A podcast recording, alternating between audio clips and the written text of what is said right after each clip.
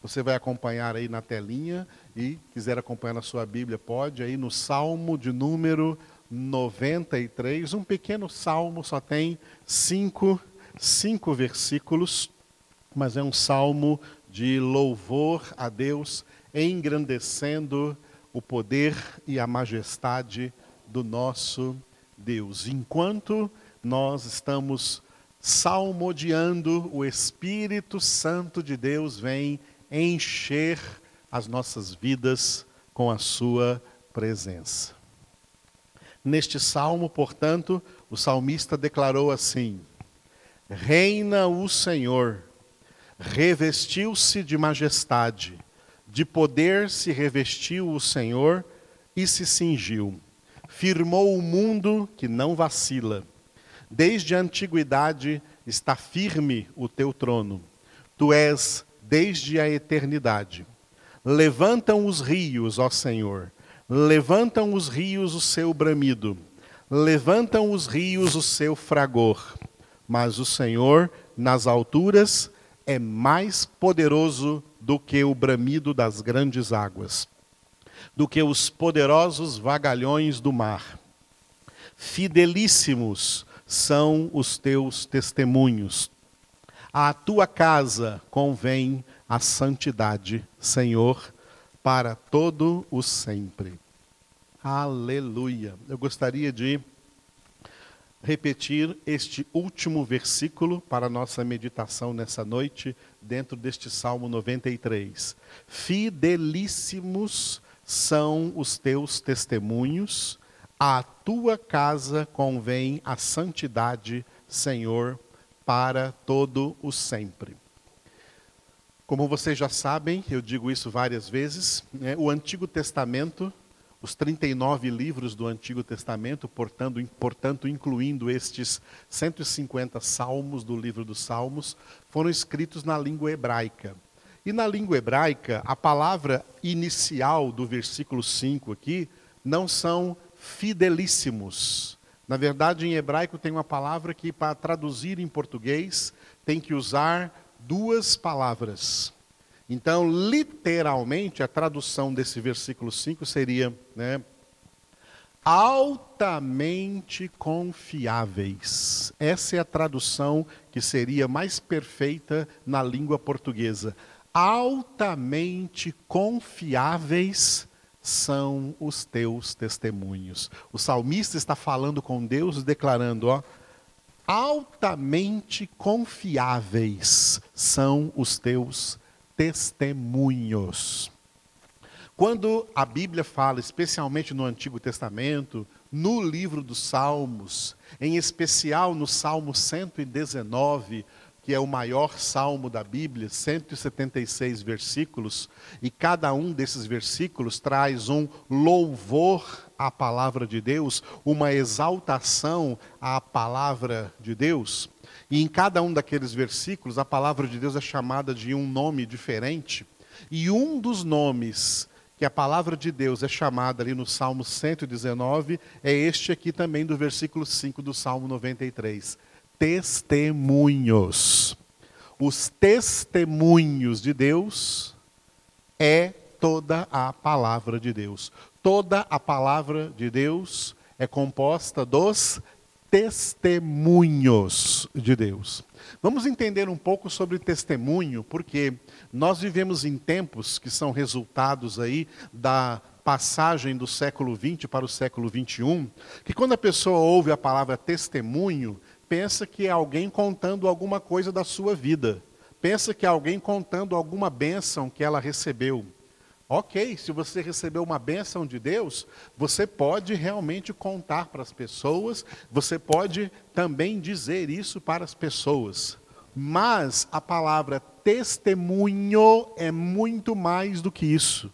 A palavra testemunho se refere ao testemunho que Deus deu desde o céu para nós. E o testemunho que Deus deu desde o céu para nós foi a sua palavra. A palavra de Deus é composta dos testemunhos de Deus. São esses testemunhos, e não os testemunhos que nós contamos para os outros do que, que nós ganhamos ou do que Deus fez na nossa vida. Não. Os testemunhos que Deus deu para nós são as suas palavras, as suas doutrinas, a sua verdade.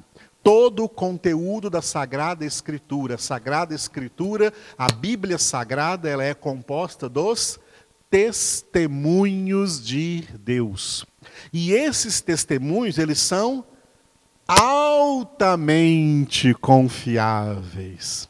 Porque, irmãos, eu tenho bastante experiência de crente, você também deve ter a sua seu tempo de experiência, e você se lembra de tanta gente que já deu por aí testemunho do que Deus fez na sua vida, testemunho de alguma bênção que recebeu, e você olha para a vida dessas pessoas hoje e elas não estão mais no caminho, não estão mais no Senhor, já se desviaram. Ou seja, o testemunho que elas deram não foi um testemunho altamente confiável.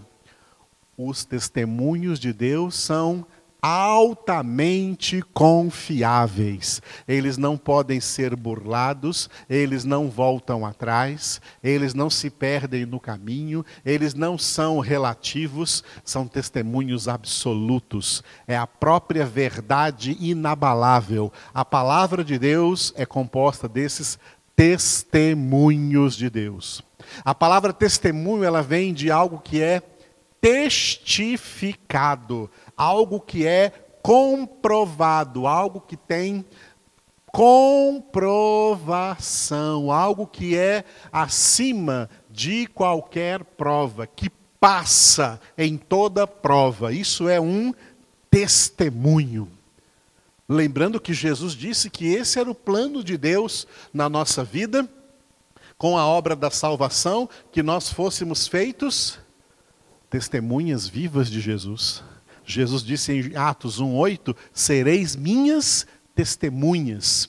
E sabe o que é ser testemunha de Jesus? Ser testemunha de Jesus é ser alguém que tem esses testemunhos, essa palavra de Deus escrita na sua mente pela obra do Espírito Santo de Deus, conforme Paulo escreveu em 2 Coríntios 3, 3, fazendo de nós cartas vivas. Uma pessoa que é testemunha de Jesus é uma pessoa que é uma carta viva de Cristo, escrita não com tinta, mas pelo Espírito do Deus vivente, não em tábuas de pedra, mas em tábuas de carne, isto é, nos corações. O Espírito Santo quer pegar os testemunhos de Deus, a palavra de Deus, e escrevê-los na nossa mente. E com essa palavra escrita na nossa mente, é isso que vamos pensar, é isso que vamos falar e é isso que vamos praticar, isso que vai aparecer na nossa conduta de vida, na nossa vida prática, e é assim que nós somos testemunhas de Jesus. Então, dar testemunho de Jesus é muito mais do que falar alguma coisa que você recebeu de Deus, alguma bênção que você recebeu de Deus. Não é errado falar. Você recebeu uma, alguma bênção de Deus e pode falar isso para as pessoas? Pode, não é errado. Agora, testemunho é algo mais do que isso.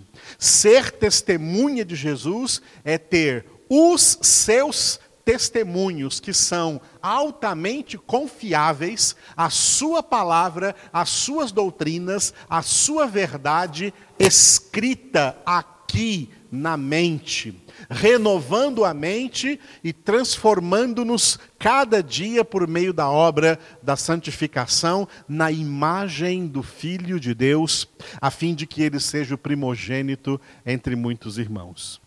É por essa razão que o salmista completou esse versículo 5 dizendo assim, ó: A tua casa convém a santidade, Senhor, para todos sempre. O que tem que ver essa parte B com a primeira parte, a parte A? Altamente confiáveis são os teus testemunhos.